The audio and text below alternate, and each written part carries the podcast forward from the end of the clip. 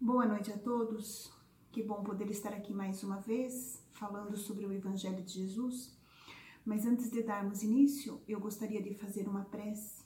Vou pedir que fechem os olhos, elevem o pensamento a Deus nosso Pai e a Jesus nosso Mestre, agradecendo a este momento de união em pensamento e oração, pedindo aos bons espíritos que nos amparem neste estudo, dando a luz da verdade. Pedimos, Pai, por todos aqueles que passam por um momento de dor, por todos os flagelos e as misérias humanas, por todas as doenças que o planeta enfrenta. Pedimos, Mestre, por aqueles que ainda não conhecem os vossos ensinamentos, as vossas palavras, Pedimos, Pai, por aqueles também que farão a passagem nesta noite para o plano espiritual. Que esta prece possa envolver a todas as necessidades com muito amor e com muito carinho. Pai nosso, que estais nos céus, santificado seja o vosso nome. Venha a nós ao vosso reino, seja feita a vossa vontade, assim na terra como nos céus. E o pão nosso de cada dia nos dai hoje. Perdoai as nossas ofensas, assim como nós perdoamos a quem nos tem ofendido. E não nos deixeis cair em tentação, mas livrai-nos de todo o mal. Que assim seja, graças a Deus e graças a Jesus. Bem, pessoal, da última vez que eu estive aqui, eu falei sobre mudança de rumo, sobre a cura física. E hoje o tema que eu trouxe é: será que nossos olhos espirituais estão abertos para a cura? Para isso, eu escolhi o Evangelho segundo o Espiritismo, capítulo 8, item 20. Uma passagem do Espírito Vianney, pároco de Ars, em 1863. Mas quem foi Vianney? Jean-Marie Baptiste Vianney. Ele nasceu numa aldeia próximo a Lyon. Ele era de uma família muito simples, muito religiosa e família de camponeses. Desde muito cedo ele já trabalhava no campo. Ele foi alfabetizado aos 17 anos, quando a primeira escola chegou nessa aldeia. Mas logo depois ele foi para um seminário porque ele tinha dotes sacerdotais, então ele foi estudar no seminário. Só que ele não dominava o latim e nem o francês. O francês ele falava muito pouco. Só que um padre de muito boa vontade o ajudou nesses estudos até que ele fosse ordenado. Quando ele foi ordenado, ele foi orientado que fosse para trabalho na cidade de Ars. Era uma cidade pagã, onde os vícios morais eram extremamente exacerbados. E lá, com muita simplicidade, muita humildade e muito trabalho, ele foi fazendo com que aquela população, com que aquelas pessoas fossem tendo é, uma volta para o olhar para o alto. Só que ele tinha o dom da cura. E em pouco tempo, aquela cidade começou ser muito frequentada por pessoas que iam em busca da cura, e muitas curas eram feitas através dele. Tanto que, com o decorrer do tempo, essa cidade foi chamada de o Grande Hospital das Almas. E ele era uma pessoa que dormia pouco, comia pouco e trabalhava muito. Ele chegava a ficar 16 horas no confessionário, ele chegava a se alimentar de poucas batatas com ovos no decorrer do dia, era uma alimentação básica que ele tinha. Então, era uma pessoa que estava a serviço do próximo. No YouTube, vocês vão encontrar é, alguns relatos e tem até um filme sobre ele, tem umas, umas passagens bem ricas sobre ele. Quem tiver curiosidade pode é, dar uma chegadinha lá e olhar. Eu trouxe esse breve relato para a gente poder entender a envergadura desse espírito que veio trazer uma mensagem, uma instrução para o Evangelho segundo o Espiritismo. Mas voltando lá no item 20, bem-aventurados os que têm os olhos fechados, é uma mensagem de esperança e fé. E eu entendo também que é um aviso, na verdade é um aviso. Por quê? É, foi uma comunicação mediúnica que tratava de uma pessoa cega e que o espírito de Vianney foi evocado. Sempre que temos uma enfermidade, temos uma doença, é natural que a gente vá através, a gente vá em busca da cura. E essa cura, ela pode ser a cura através da medicina, ela pode ser buscar uma cura alternativa, por vezes pode usar o campo da medicina e a cura alternativa ao mesmo tempo. Mas na cura alternativa, nós temos as curas espirituais, são feitas através do passe, da água fluidificada, através de orações, de cirurgia espiritual. Essa age no perispírito, no estudo do Evangelho, que vem trazer-nos o autoconhecimento, o auto-perdão, o auto-amor. Esse remete à reforma íntima, que vai agir no nosso espírito. Mas nem sempre nós atingimos a cura física. E quando isso acontece, essa doença, ela está ligada a uma relação kármica.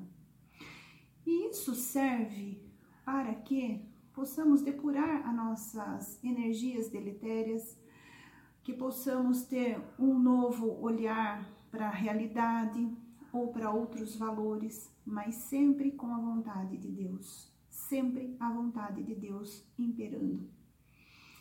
E Vianney, ele traz nessa, nesse aviso para nós, nessa mensagem, a seguinte informação: Não sei fazer milagres sem a vontade do bom Deus. Todas as curas que obtive e que são do conhecimento de todos devem ser atribuídas apenas ao Senhor, Pai de todos nós. É, Para quem já teve experiência de passar pela sala da cura com o Dr. Hans, já teve a oportunidade de agradecê-lo pela consulta ou pelo bom conselho, seja lá o que for, e todo o agradecimento que a gente dirige ao Dr. Hans, ele responde assim: agradece a Deus. Então, mais do que nunca, nos mostra que sempre a vontade de Deus está à frente de todas as coisas. Muitas vezes nós temos a impressão equivocada que os espíritos podem tudo, que eles sabem tudo, quando na verdade eles são estudiosos desses trabalhos e tudo acontece com a vontade de Deus. Quando Emmanuel nos diz na frase: saúde é a perfeita harmonia da alma, isso significa que, de acordo com as nossas imperfeições, nós causamos desequilíbrio no nosso corpo sutil, que acaba gerando uma doença física no nosso corpo físico.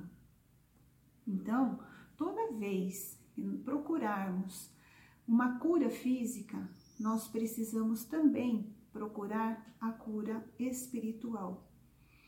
Todo sofrimento, ele acontece não por um acaso, mas sim para que a gente vá descobrir o porquê é que a gente, assim, o porquê não, o para que a gente precisa passar por essa experiência dessa enfermidade. Sempre vem junto de um ensinamento, sempre vem junto de uma amostragem essa enfermidade. Nenhum sofrimento Deus nos dá ele no vazio. Todo sofrimento ele vem seguido de um aprendizado. E Vianney, no segundo parágrafo dessa passagem, ele diz assim: quando estiverem aflitos, olhem sempre para o céu e digam, do fundo do coração: Meu Pai, curai-me, mas faça com que minha alma doente seja curada antes das enfermidades do meu corpo. Ou seja, primeiro a cura do corpo sutil, depois a cura física. Castigue minha carne, se isso for necessário para que minha alma chegue até o Senhor com a brancura que possuía quando saiu de suas mãos. Ou seja, essas enfermidades, somos acometidos por essas enfermidades de acordo com a corrupção do nosso espírito, de acordo com as más escolhas que fizemos do nosso livre-arbítrio, de acordo com os nossos desvios. E aí essas doenças vêm em forma de depuração. Após essa prece, meus bons amigos, que o bom Deus sempre ouvirá, receberão a força e a coragem, e talvez também a cura que timidamente pediram, como recompensa pelo devotamento que tiveram. Numa visão bastante curta, imediatista, podemos dizer que Deus não é bondoso ao, não, ao nos conceder a cura imediata. Mas se estivermos um pouquinho espiritualizados, nós vamos usar tudo isso como uma forma de depuração, como uma forma de resgate de, de débitos passados, como uma forma de construir uma nova encarnação, uma reencarnação com menos sofrimento, um caminho mais suave. Assim, o paciente ele precisa ter uma posição ativa no seu tratamento, mesmo que a cura física não aconteça. Lá no início eu disse que era uma mensagem de esperança e fé. E Vianney termina dizendo assim: tenha confiança no bom Deus que fez a felicidade e permite a tristeza. Farei por você tudo o que me foi permitido, mas por sua vez, faça uma oração e reflita o que eu acabo de lhe dizer. Lembrando que somos seres espirituais eternos numa experiência terrena e que temos diariamente a nossa construção, a nossa evolução, temos que ter a consciência que hoje somos pessoas melhores que fomos ontem, ou melhor, seres espirituais melhores do que fomos ontem, e amanhã nós temos a responsabilidade de sermos melhores do que fomos hoje. Então, que nas nossas aflições podemos ter a serenidade e a lucidez de abrir os nossos olhos do espírito. Então, essa é a mensagem da noite Desejo todos uma boa noite e que Jesus esteja sempre em seus lares. Até uma próxima oportunidade e gratidão por deixar eu entrar mais uma vez em suas casas.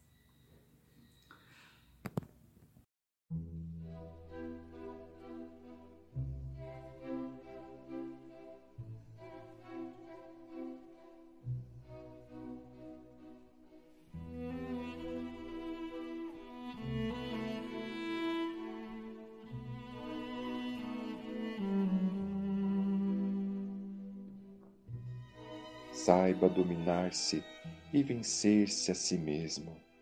Vitorioso não é aquele que vence os outros, mas o que se vence a si mesmo, dominando seus vícios e superando seus defeitos.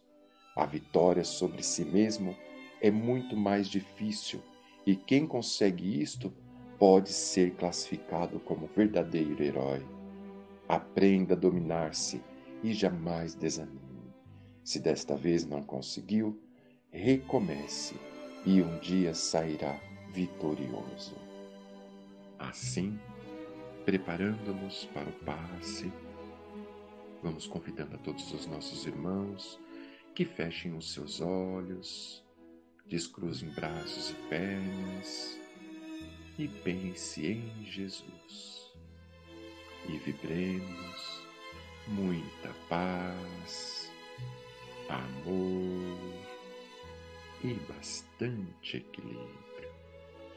Pedindo ainda pela saúde dos nossos irmãos, pela recomposição de células e órgãos afetados do seu corpo físico, a começar pela cabeça, tórax, abdômen e mente e que os nossos irmãos possam distribuir em seu lar com todos os seus familiares um pouquinho desta paz, deste amor e deste equilíbrio. Pai nosso, que estais em toda parte, santificado seja o vosso nome.